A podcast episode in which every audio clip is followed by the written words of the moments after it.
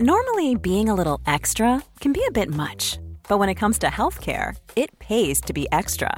And United Healthcare makes it easy with Health Protector Guard fixed indemnity insurance plans. Underwritten by Golden Rule Insurance Company, they supplement your primary plan, helping you manage out of pocket costs without the usual requirements and restrictions like deductibles and enrollment periods. So when it comes to covering your medical bills, you can feel good about being a little extra. Visit uh1.com to find the Health Protector Guard plan for you.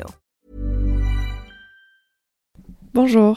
Aujourd'hui, je voudrais vous proposer un nouvel épisode de relecture de Bliss.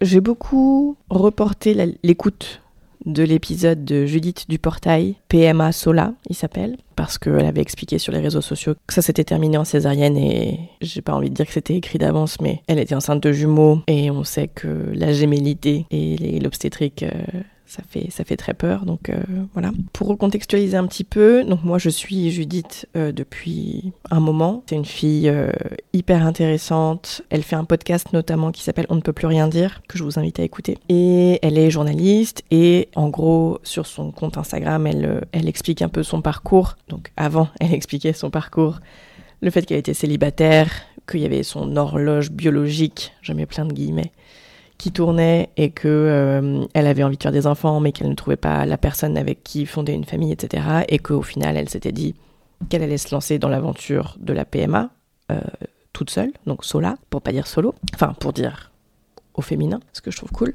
Et donc, enfin voilà, c'était un parcours hyper intéressant. Et donc, voilà, on l'a suivi un peu dans, dans, dans ses réflexions, quand elle est tombée enceinte, et puis tout au long de sa grossesse. Et effectivement, à la fin de sa grossesse, à un moment donné, je ne sais plus exactement comment ça se passe, mais je crois qu'elle dit que, en gros, elle accouchera forcément à l'hôpital parce que c'est comme ça pour elle, dans sa tête. Et en parallèle de ça, elle explique que elle a excessivement peur de la médecine. Enfin voilà, je suis personne et si ça se trouve, euh, elle avait pas envie de recevoir particulièrement de messages, mais je lui ai envoyé un message en lui disant que je comprenais son point, mais je posais la question quand même Peut-être qu'il y avait quelque chose à creuser sur cette peur de la médecine, mais cette volonté d'accoucher à tout prix à l'hôpital. Parce que je pense qu'on a bien peur Enfin, et je dis peur de la médecine, mais non, elle a pas peur de. Je crois pas que c'était peur de la médecine, mais c'est peur des, hôpitaux, quelque chose comme ça. Je me rappelle plus exactement. Et parce que, enfin, voilà, c'est très, c'est hyper normal qu'on ait peur d'aller à l'hôpital. À l'hôpital, euh, les gens ils y vont parce qu'ils sont très malades, les gens ils y vont parce qu'ils sont en train de mourir. Les soignants sont, travaillent dans des conditions qui ne sont absolument pas humaines et normales, et souvent ça répercute sur nous, patientes et patients.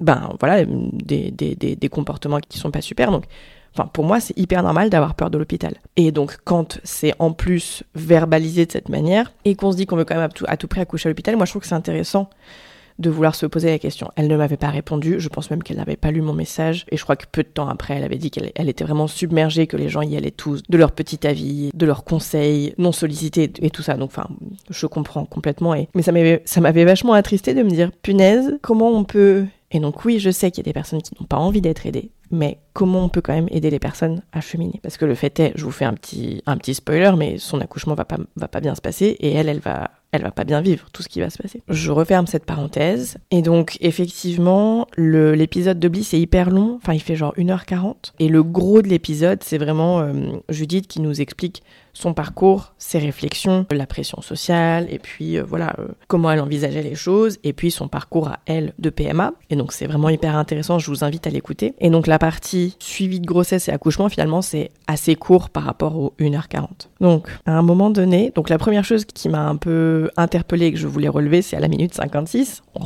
continue les bonnes habitudes de noter les minutes, même si je peux pas vous mettre d'extrait. C'est qu'à un moment donné, Judith, elle explique qu'elle regrette, et donc là je mets des guillemets et je lis mes notes, elle a tout fait très rapidement pendant sa grossesse parce qu'elle était très stressée, et donc elle a choisi la maternité Port-Royal parce qu'on lui avait dit que c'était bien et elle s'était pas plus posé de questions et elle, euh, elle explique que euh, elle n'a pas forcément pris le temps de lire plusieurs avis, etc., etc. Et mais donc elle, comprend quand elle dit ça a posteriori que peut-être c'était pas le choix qu'elle aurait fait si elle avait eu le temps d'y réfléchir et la disponibilité mentale. Ce à quoi Clémentine répond et je mets encore des guillemets, je crois que je cite à peu près euh, précisément sa phrase. En même temps, dans une maternité comme Port-Royal, tu sais que tu prends aucun risque. Et donc ça, il me semble que c'est quand même hyper important d'en parler. Une maternité de niveau 3, même de niveau 2 j'imagine, ce sont des maternités, ce sont des, structures qui sont énormes et qui sont habituées à voir le pire. Pour eux, la césarienne, c'est comme ça, c'est normal, c'est routine. Pour eux, les bébés qui décèdent parce que on était dans un contexte de grossesse pas physiologique, parce qu'il y avait une malformation détectée à la T2, parce que, enfin voilà, ce, sont des maternités pour qui la physiologie, c'est pas forcément la routine, c'est pas forcément ce dans quoi ils se sentent le plus à l'aise. Ici la Roxane du montage. Euh, J'ai enregistré cet épisode il y a quelques semaines et là je le monte pour le publier demain. Bref. Parfois je suis pas très claire et là on est sur un cas de Roxane pas du tout clair. Donc ce que je veux dire c'est que une maternité de niveau 3, c'est une maternité dans laquelle il n'est pas question de physiologie parce que on est quasiment tout le temps sur des grossesses pathologiques. Dans les maternités de niveau 3, ce sont des maternités qui sont équipées pour pallier aux pires problématiques. Ce sont des maternités qui sont habituées à devoir gérer des problèmes. Ce ne sont pas des maternités dans lesquelles la physiologie est comprise ou prise en compte ou promue. On, pro, on, on promeut pas la physiologie euh, dans des maternités comme Port-Royal. Et peut-être que des gens vont me dire c'est pas vrai, mais d'expérience et d'avoir récolté des témoignages sur des naissances dans cette maternité, et c'est un exemple parmi beaucoup d'autres maternités de niveau 3. Quand tu vas dans une maternité de niveau 3, tu n'y vas pas pour un accouchement physiologique. Enfin, ils ne sont pas dans cette démarche-là. Encore une fois, parce qu'ils sont habitués à voir le pire et donc ils attendent le pire. Ils ont un biais de pathologie et de peur de l'accouchement encore pire que d'autres maternités de niveau 1. J'espère que c'est un peu plus clair. Je referme cette parenthèse. Il y a des personnes qui accouchent à Port-Royal et qui vivent très bien leur accouchement. Je vais répéter parce que c'est important et je le dis souvent, mais c'est important de le redire souvent. Moi, ce que je parle, c'est d'augmentation de risque à chaque fois. Bien sûr qu'il y a des personnes qui accouchent dans n'importe quel hôpital avec péridurale et pour qui ça se passe très bien, on leur parle très bien, il n'y a pas d'épisiotomie, le bébé a une super descente, euh, ces gens-là existent. Moi, je parle d'augmentation des risques. Quand on regarde les chiffres de Port-Royal, donc les taux de césarienne, les taux d'épisiotomie, etc., on est sur des chiffres qui sont pas très bons. Et je rappelle que dans les chiffres qui nous sont proposés, ce sont sur les grossesses à bas risque, les grossesses dites normales. Parce qu'évidemment, on va pas comparer des grossesses euh, risquées, même si on pourrait mettre plein de... Il y a plein de choses à mettre dans risqué qu'on n'aurait pas forcément envie de mettre, mais voilà. Donc à grossesse égale, accoucher à Port-Royal, il y a quand même plus de risques qu'il y ait des interventions. Je ne jette pas la pierre, c'est enfin, juste, c'est comme ça, ce sont les chiffres. Et quand Clémentine dit, en même temps, quand t'accouches chez eux, tu sais qu'il peut rien t'arriver, alors j'ai bondi quand elle a dit ça, mais on a on n'a pas les mêmes points de vue, on n'a pas les mêmes cartes du monde. Ça, c'est ma psy qui m'a appris ça, qui est un truc super dont on pourra parler un jour si vous avez envie qu'on parle juste psychologie. Donc, je ne veux pas jeter la pierre à Clémentine. Mais quand Judith, avec une grossesse gémellaire, euh, je, pense qu'elle est d'office catégorisée comme grossesse à risque. Mais quand tu vas dans une maternité de niveau 3, tu t'exposes à beaucoup plus d'interventions, à beaucoup plus de choses difficiles à gérer. Et je pense qu'il faut remettre encore une fois une nuance importante. C'est pas parce que la mère et le bébé sont en vie à la fin de l'accouchement qu'un accouchement s'est bien passé. Ou qu'on peut dire il m'est rien arrivé de grave. Je mets encore des guillemets. Oui, à la fin de l'accouchement, tout le monde peut être en vie, mais si ça s'est passé dans des conditions de stress, d'infantilisation, il peut y avoir un milliard de choses qui font que ça s'est pas bien passé et, dire que forcément tu vas dans une maternité comme ça, tu prends aucun risque, euh, je, je trouve que c'est nier et c'est ce que fait tout le temps hein, le système obstétrical, médical et puis notre société, c'est nier nos, nos, parts émotionnelles, nos parts réfléchissantes, nos parts, oui, presque spirituelles, enfin tout ce que tu veux, même on n'est pas du tout obligé de mettre de la spiritualité, mais quand on dit tu prends aucun risque physique, enfin, Enfin oui, ça veut juste dire tu vas finir, tu vas sortir de là en vie, mais peut-être qu'on a, on a plus d'ambition que juste d'être en vie à la fin de notre, accouchement. Peut-être qu'on a envie de bien vivre notre accouchement. Peut-être qu'on a envie de, de, d'être responsabilisé, de, de bien le vivre de manière humaine. Donc ça, c'était un des premiers trucs sur lesquels je voulais revenir. Penser qu'accoucher dans une maternité de niveau 3, c'est ne prendre aucun risque, moi je trouve que c'est très discutable. Et, et c'est très discutable, c'est pas je trouve, ce sont les statistiques qui disent bien ça. Et donc la conversation continue là-dessus, et Judith dit euh, deux minutes après, on peut pas se préparer à tout ce qui pourrait arriver d'horrible. Si ça arrive, eh ben on le vit, le truc horrible, mais c'est pas possible de se préparer à tout en fait. Et en fait, elle dit ça parce que une sage-femme lui avait dit bon bah voilà, il arrive qu'un des deux jumeaux ne tienne pas, donc préparez-vous aussi à cette éventualité de la perte et tout. Et effectivement, je dis dis mais enfin, je, je, dois me préparer à l'arrivée de deux bébés, mais en même temps, je dois me préparer à l'éventualité qu'un bébé meure, et en même temps, je dois, enfin, c'est trop en fait, c'est trop. c'est trop anxiogène. Et, cette idée du risque, moi je trouve ça hyper intéressant qu'elle le, le souligne comme ça. Et c'est aussi quelque chose dont je parle régulièrement, mais on ne peut pas éviter tous les risques. On ne peut pas envisager tous les risques. Ce n'est pas possible. Ce n'est pas possible. On peut sortir demain dans la rue et se faire écraser par une voiture. Est-ce que c'est pour ça qu'on va... Enfin, on ne peut pas. Et effectivement, le moment de la grossesse et le moment de l'accouchement, c'est une bulle, mais d'angoisse. Alors qu'on sait aujourd'hui que le stress influe de manière négative sur les grossesses et les accouchements et les postpartum. On va y revenir aussi dans le cas de Judith. Donc voilà, je trouvais ça hyper hyper juste quand euh, Judith l'a mentionné et pour le coup, Clémentine était hyper d'accord. Voilà, de dire mais pourquoi on te dit quelque chose de pareil C'est horrible. Et on arrive déjà au récit de l'accouchement. Comme je le disais en introduction, Judith ne raconte pas beaucoup son accouchement. Elle donne pas énormément de détails et c'est assez court. Euh, mais donc, en gros, elle explique que elle a été déclenchée à 39 SA le matin à 9h. Donc, elle explique pas exactement comment. Et en gros, elle explique que le soir, ils lui ont dit bon bah, on va attendre cette nuit, demain matin, de voir si il y a une dilatation qui commence parce que toute la journée il s'était trop rien passé. Donc le soir, l'équipe médicale lui dit on va attendre, on verra bien demain, matin ce qu'on fait. Et en fait, assez rapidement, l'équipe médicale change d'avis, lui dit en fait non, il y a quelque chose qui nous fait un peu peur sur euh, le monito au niveau du cœur d'un des bébés. Ça ralentit un peu, mais trois fois rien, vous inquiétez pas. Simplement, on va, on va avancer un petit peu maintenant là avec l'ocytocine de synthèse, etc. Et euh, Judith le dit aussi, je trouve ça hyper chouette qu'ils aient pas voulu rajouter trop de stress. Et sur le moment, Judith dit, euh, moi j'avais pas compris qu'il y avait quelque chose qui n'allait pas. Euh, on m'a dit, euh, il y a un petit truc qui nous chafouine un peu. Bon, du coup, on va juste avancer pour s'assurer que tout va bien aller. Mais ça, j'ai trouvé bien que l'équipe médicale ait envie de préserver un peu les émotions de Judith. Il va y avoir un petit deux poids deux mesures dans 30 secondes. Et c'est ça qu'elle n'a pas bien vécu. Parce qu'en fait, donc, ocytocine de synthèse, et puis ça, ça n'avance pas, ça, fa, ça va pas comme il faut. Donc, césarienne d'urgence, les petits naissent, et en gros, elle explique que elle se rappelle pas de les avoir vus euh, tout de suite au moment de la sortie, parce qu'elle s'est sentie partir, elle faisait une grosse hémorragie, et en gros, elle se, elle se souvient ensuite de les voir en salle de réveil, je crois, euh, quand, euh, quand ils lui ont fait sa transfusion. Elle, dit qu'elle a perdu 2 litres de sang. Et quand elle les a vus à ce moment-là, elle dit que elle a ressenti cette, cette vague d'amour. Enfin, elle dit deux choses. Elle dit d'abord que au début, il y avait plein de gens autour, et donc elle s'est sentie obligée de forcer le ah mes chéris, mes bébés d'amour, je suis trop contente et tout. Et effectivement, cette pression sociale, on la, voit bien, hein, d'être obligé de, de, coller à une image que les gens auraient envie de voir de, soi. Je vois bien de quoi elle parle.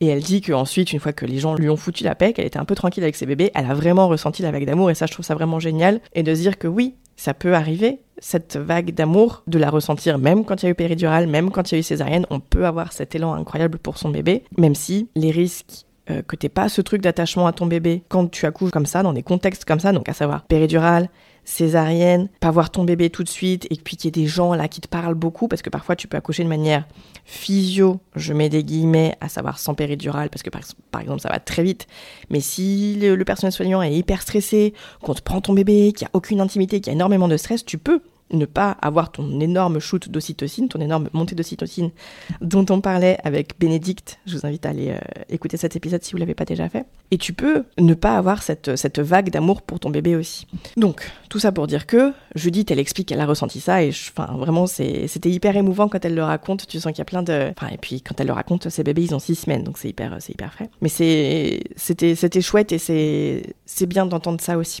Donc, par contre, ils l'ont vachement chouchouté. Ils ont cherché à beaucoup la préserver au moment du déclenchement en lui disant tout va bien, tout va bien, et ensuite euh, voilà, et déclenchement et donc césarienne et voilà. C'est que le lendemain matin, Judith t'explique que euh, il y a une, je crois que c'est une autre équipe ou une autre personne qui lui dit euh, non mais en fait si votre bébé était né par voie basse, il aurait pas survécu. Et elle dit je sais pas, ils ont eu peur pour son cerveau, je sais pas quoi. Et elle explique effectivement ils lui ont dit de manière trop brutale qu'il y avait une trop grosse dichotomie entre la veille, tout va bien, vous inquiétez pas, et là, tout à coup, en fait, euh, votre bébé, il était en train de mourir. Et donc, c'est là aussi que je pense qu'il faut que je nuance un peu ce que je viens de dire, c'est que je trouve que c'est bien, et en fait, c'est tellement complexe, mais je pense que c'est bien de préserver la personne qui est en train d'accoucher du stress et de trop trop fortes émotions. En revanche, je pense que c'est pas bien de mentir. Enfin voilà, s'il y a une, peur, un danger immédiat, je sais pas s'il si, faut vraiment le cacher, surtout si c'est pour le lendemain dire quelque chose comme ça. Il y a évidemment ce truc de le lendemain pas balancer la nouvelle comme ça à votre bébé, il a failli crever alors que toi tu encore ouverte de, de, partout et on te dit ça. Donc il y a un manque de, de psychologie, euh, encore une fois. Et voilà, je sais pas s'il faut à tout prix dire la vérité, préserver les émotions. Et en vérité, enfin, c'est même pas tant ça. En vérité, c'est euh, il faudrait que les personnes, avant d'accoucher, comprennent quels sont les risques du déclenchement, quels sont les risques de la césarienne, quels sont les risques de X et Y, reprennent leur pouvoir décisionnel et pas et pas euh, aillent se faire déclencher parce qu'on leur a dit qu'il le fallait. Il faudrait que ça puisse être un vrai euh, choix. Et quand je dis ça, j'ai l'impression que je dis de manière un petit peu que maladroite, et je veux surtout pas dire que Judith, dans ce cas-là, mais n'importe quelle femme, ne fait pas les, les bons choix ou, ou, se laisse guider sans réfléchir, c'est pas ça, c'est un conditionnement. Et par exemple, Judith, c'est ce qu'elle expliquait euh, avant son accouchement, que qu'elle avait cette peur phobique de l'hôpital, mais qu'elle irait quand même à l'hôpital se faire, ou peur des médecins, j'arrive vraiment pas à me souvenir, mais qu'elle irait quand même accoucher à l'hôpital. Enfin, il y a encore une fois une dichotomie, et je pense que c'est ça qui est trop difficile à gérer pour nos cerveaux. Comme là, la veille, on lui dit tout va bien, on va quand même accélérer le déclenchement, et le lendemain, en fait non, il a failli mourir votre bébé. Là, j'ai une, une, trop grosse peur des hôpitaux, mais je vais quand même aller y, accoucher. Enfin, c'est trop dur à gérer. Et ça, c'est un conditionnement. C'est une société, ce sont des gens qui nous parlent, c'est une communication qui est malsaine, ou en tout cas pas saine. Et ouais, je pense que c'est des choses euh, qui sont pas du tout prises en compte. Et donc, je reviens encore à la remarque de Clémentine, euh, t'as pris en risque en allant là-bas. Mais enfin, c'est complètement mettre de côté la dimension humaine et émotionnelle bah, de l'accouchement et puis des gens en fait. Tu sais pas sur qui tu vas tomber. Tu peux aller euh, dans la meilleure maternité, euh, même si pour moi ça n'existe pas, mais on pourra s'en reparler. Dans la meilleure maternité possible, si tu tombes sur une personne qui a passé une mauvaise journée, qui vient, enfin, de, vivre des choses difficiles et tout, ben peut-être qu'elle sera peut-être qu'elle n'aura pas le meilleur accompagnement pour toi. Et je pense qu'il faut qu'on ait ça en tête. C'est trop important. C'est pas un, petit grain dans l'équation, quoi. C'est pré, prépondérant. Salut, c'est de nouveau la Roxane du montage et décidément cet épisode. ah il faudra que vous me disiez si vous l'avez apprécié parce que là moi il me fatigue à l'écoute en tout cas. Donc ce que je voudrais dire surtout qui me paraît très important sur la manière dont Judith a été traitée et comment le personnel médical a traité l'information en fait de ne pas lui dire la vérité, de lui cacher la gravité de la situation pour ces bébés, en fait, c'est encore une fois simplement de l'infantilisation. Judith, elle a été considérée comme une enfant le soir même. Et voilà, et de toute façon, elle n'aurait jamais été dans cette situation si elle n'avait pas été déclenchée, on est bien d'accord. Si les protocoles voulaient bien être un tout petit peu plus humains et individualisés, et etc. Mais le fait est que, le soir du déclenchement, il y a une question qui se pose et qui est délicate de se dire est-ce qu'on préserve les émotions de cette personne? Est-ce qu'on la traite d'adulte à adulte? Peut-être qu'on peut dire de manière adulte et saine Madame, il y a quelque chose qui fait que on va accélérer les choses. Il peut y avoir un risque là pour les bébés, donc on va pas attendre demain pour déclencher. Peut-être qu'il y aurait des manières de faire, mais en fait, ce que j'avais pas, je sais pas pourquoi je l'ai pas euh, senti ou compris quand j'ai fait cet enregistrement, mais c'est, comme d'habitude, de l'infantilisation, ce qu'a vécu Judith. Je rends l'antenne une nouvelle fois. Ah oui, ensuite elle dit un truc hyper intéressant, euh, donc à la fin, euh, quand elle raconte son postpartum et tout, elle dit euh, la mort, elle est partout. Il y a des mises en garde euh, qui sont écrites sur le porte-bébé, risque de suffocation. On te parle tout le temps de la mort subie du nourrisson, donc ton bébé il peut dormir que dans telle ou telle position.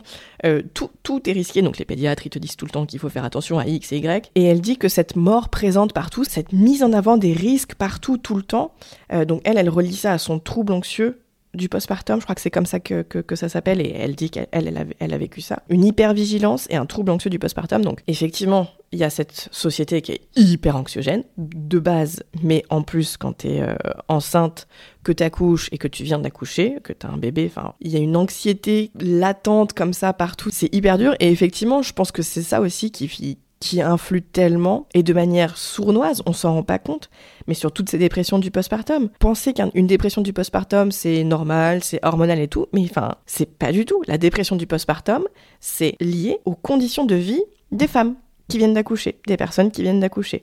Quand tu viens d'accoucher, pour 70% des personnes, tu as vécu un accouchement traumatique. La société te dit tout ce que tu es en train de faire, tu prends des risques pour ton bébé. Si t'allaites, c'est dangereux. Si t'allaites pas, c'est dangereux. Si tu portes, c'est dangereux. Si t'es dans la poussette, c'est dangereux. Enfin, les pédiatres, ah, il faut y aller tous les mois pour vérifier que la courbe, je sais pas quoi. Pareil, elle parle aussi de ça. Judith, elle dit euh, à l'hôpital, euh, ils avaient que ça comme mot à la bouche. Combien de millilitres ils ont bu les bébés? Et elle dit, mais punaise, vous avez pas d'autres questions à poser pour savoir si le bébé va bien? Enfin, on s'en fout du nombre de millilitres. Enfin, et puis donc oui, euh, il faut pas le nourrir toutes les heures parce que sinon vous allez distendre son estomac. Enfin, et donc, c'est toujours pareil. Il n'y a pas forcément de la malveillance de la part de ces gens-là. Ce sont des méconnaissances et du stress. Oui, tous ces gens-là, ils sont hyper angoissés, mais du coup, il faudrait qu'ils puissent rester à leur place et faire confiance aux mères arrêter de les déresponsabiliser comme ça, et les infantiliser. Il y a une autre chose que Judith dit parce que donc elle a eu des suites de couches euh, hyper difficiles, euh, donc elle a fait donc cette hémorragie du postpartum euh, et ensuite elle a fait une infection de l'utérus. Bon bah ça c'est pareil, l'infection de l'utérus, tu fais pas une infection de l'utérus comme ça. L'infection de l'utérus c'est lié, à la césarienne en fait. Sinon il y a aucune raison que tu fasses une infection de l'utérus à part une césarienne. Enfin la césarienne c'est clairement ça qui causer cette infection de l'utérus et c'est pas mentionné. Je sais même pas si on lui a expliqué euh, la césarienne, ça augmente les risques, machin. Et ensuite, elle a fait une allergie aux médicaments qu'elle prenait. Enfin bon. Donc elle a vraiment eu un, postpartum hyper compliqué qui fait que elle a dû passer pas mal de temps à la maternité, à l'hôpital, après la naissance de ses bébés. Et elle témoigne de ça aussi. Elle dit, mais c'était un enfer. C'est elle qui prend ces mots. C'était un enfer. Et donc moi je suis complètement d'accord avec elle, j'ai vécu ça aussi. Les allers-retours incessants dans ta chambre, oui, pour vérifier ta tension, oui, pour vérifier que t'es encore en vie, mais par pitié, un tout petit peu de jugeote. Je serai en vie si vous me laissez pioncer, en fait. Et ça, quand je le dis sur les réseaux sociaux, les soignants, ils mettent des commentaires genre, euh, oui, en fait, on, fait ça pour votre bien. Euh, si on le faisait pas, bah, euh, vous pourriez vous vider de votre sang et on s'en rendrait pas compte. J'ai un peu de mal à, le croire, parce qu'en général, quand tu te vides de ton sang, bah, tu peux le sentir venir et peut-être appeler et dire coucou, il y a un truc qui va Il me semble aussi qu'ils ont des machines qui sont reliées à leur machine à eux. Enfin, et quand bien même, en fait, on fait pas une hémorragie du postpartum comme ça. On fait les hémorragies du postpartum, les risques sont accrus par la médicalisation de l'accouchement. Donc oui, les soignants et les soignantes ont peut-être l'impression d'en voir énormément, mais c'est peut-être lié aussi à leur méthode de travail. Ah ouais, et le pire truc arrive. Elle dit à la minute 34, je vous ai dit deux, deux petits points de minute, là on s'en fout. Elle explique, elle a dû lutter pour se faire entendre quand elle avait des symptômes. Donc, effectivement, elle a fait cette infection de l'utérus et donc, elle disait qu'elle se sentait pas bien, qu'elle avait de la fièvre, qu'elle se sentait pas bien. On lui a répondu, c'est rien, c'est la montée de lait. Et en gros, elle explique qu'elle a dû arrêter de prendre du doliprane pour laisser la fièvre monter, pour les obliger à l'ausculter. Donc, elle a dû se mettre elle-même, donc pas en danger, parce que, enfin, la fièvre, elle est nécessaire et c'est très bien qu'il y ait de la fièvre, c'est le corps qui se défend. Mais en l'occurrence, elle a dû, elle avait deux bébés à gérer toute seule et on ne prend pas en compte ses symptômes et on ne l'écoute pas. Et donc ça, c'est infantilisation et misogynie. Et on met pas de mots là-dessus parce que c'est tellement normalisé, c'est tellement banalisé le fait que oh oui, les patientes, oh là là, s'il fallait écouter tout ce qu'elles disent, oh là là, elles se plaignent un oui, un non, elles ont peur de tout, elles sont angoissées. On les écoute pas. Et donc oui, quand je dis que le système il est misogyne et infantilisant et qu'on m'écoute pas, ça c'est encore une preuve. Elle était en train de faire une putain d'infection de l'utérus et on lui a dit Eh, ça va, vous faites une montée de lait, on va pas se. Hein. Voilà, je me suis un petit peu énervée. Merci d'avoir écouté cet épisode. Si ça vous a plu, laissez des étoiles, abonnez-vous sur Spotify, Deezer, Apple Podcast, quelle que soit la plateforme d'écoute sur, laquelle vous m'écoutez. Partagez cet épisode autour de vous, il pourra peut-être aider d'autres personnes à cheminer. Venez me voir sur les réseaux sociaux, TikTok, Instagram à roxane.malo et abonnez-vous à ma newsletter, je vous mets un petit lien dans la description. À bientôt.